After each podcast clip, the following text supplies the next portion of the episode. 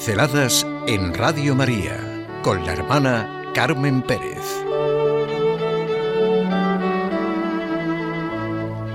¿Por qué y para qué va esta gente a misa? Es un torrente de preguntas que se han hecho unos chicos ante un hecho tan concreto como la llamada obligación de ir a misa los domingos. ¿Por qué va esta gente a misa? No parece importarles mucho. Tampoco parece que les signifique mucho. ¿Ven en lo que hacen algo que realmente viven y celebran? Pues no parecen vivir ni celebrar nada. ¿Viven algo que les implica toda su existencia? No comunican, no transmiten nada, no parecen ser testigos de nada. ¿Les cambia la vida? ¿No van como si tuvieran que ir por algo que no se sabe muy bien lo que es? ¿No lo viven como una extraña obligación bueno, tenían una montaña de preguntas.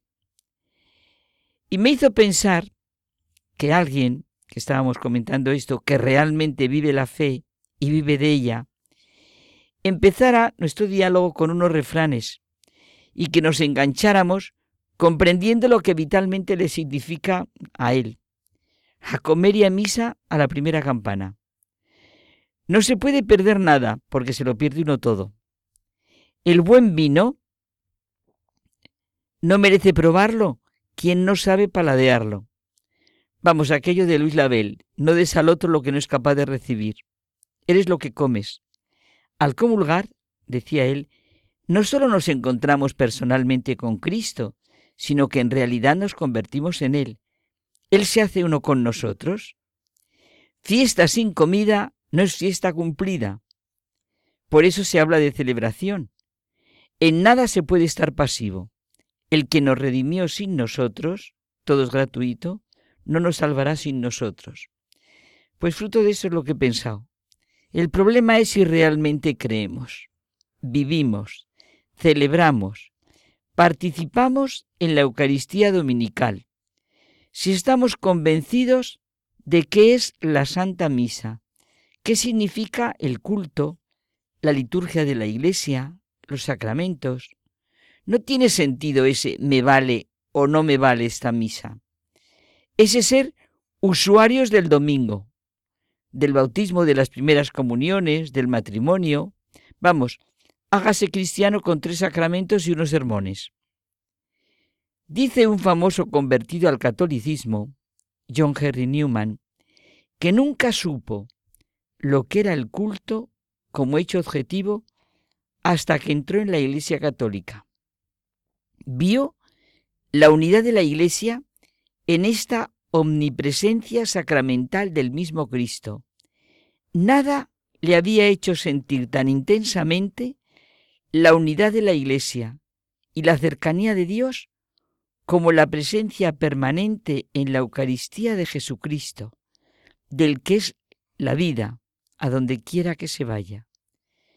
La Eucaristía es una revelación continua no sólo de la encarnación, sino también de la crucifixión y la resurrección. Es el más grande y el más sublime de todos los misterios o sacramentos, porque Cristo, que murió y resucitó por nosotros, está presente en ella en la plenitud de su muerte y de su resurrección. Ese es el misterio de nuestra fe. Dios comunica su presencia a los hombres en el proceso de rendirle culto, y todo ello requiere un rito. En el proceso de unas acciones, acciones, o sea, algo vivo, algo en lo que nos sentimos implicados totalmente. Expresar que Dios se entrega a los hombres es el acto central del culto católico. Se manifiesta incluso físicamente.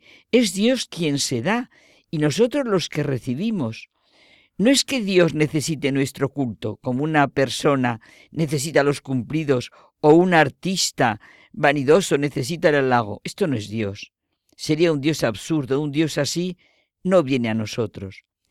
Los católicos se reúnen para la celebración de la Eucaristía para adquirir vida de la fuente indispensable y principal. Es necesaria la participación activa tanto en el entender los textos como en los ritos de la celebración.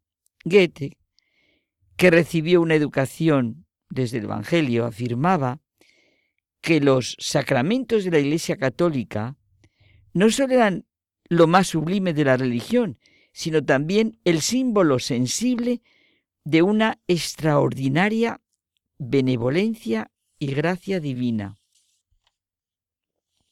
Romano Guardini presenta cinco principios básicos que aseguran que lo que por la liturgia se vive, lo que celebramos, sea en verdad oración de la Iglesia en sentido total y completo de la palabra. Primero, el culto auténtico brota de una vida emocional sana. Segundo, se apoya en la razón en la medida en que busca comunicar la verdad sobre Dios y sobre la existencia personal. Tercero, expresa las emociones humanas, si bien en una forma contenida. Cuarta, la auténtica liturgia exige la participación activa de la asamblea. Quinta, está radicada en el mundo natural y en la cultura. Por tanto, la Santa Misa no es una reunión de creyentes individuales, cada uno de los cuales se dirige a Dios en privado.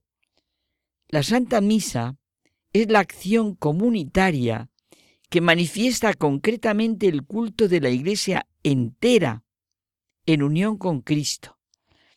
Es la acción litúrgica por excelencia.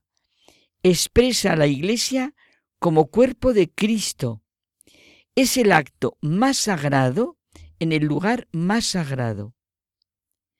¿Por qué y para qué vamos a misa? Porque es la realidad de la que se alimenta y nutre el católico, la expresión más clara de nuestra fe, esperanza y caridad.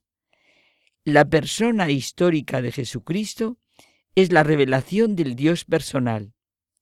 Sin embargo, la persona de Cristo no es alguien distante en la historia, está realmente presente en nuestra vida.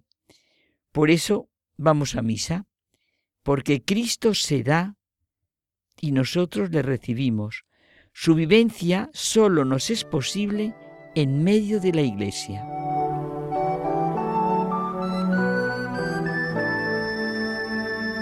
Pinceladas en Radio María con la hermana Carmen Pérez.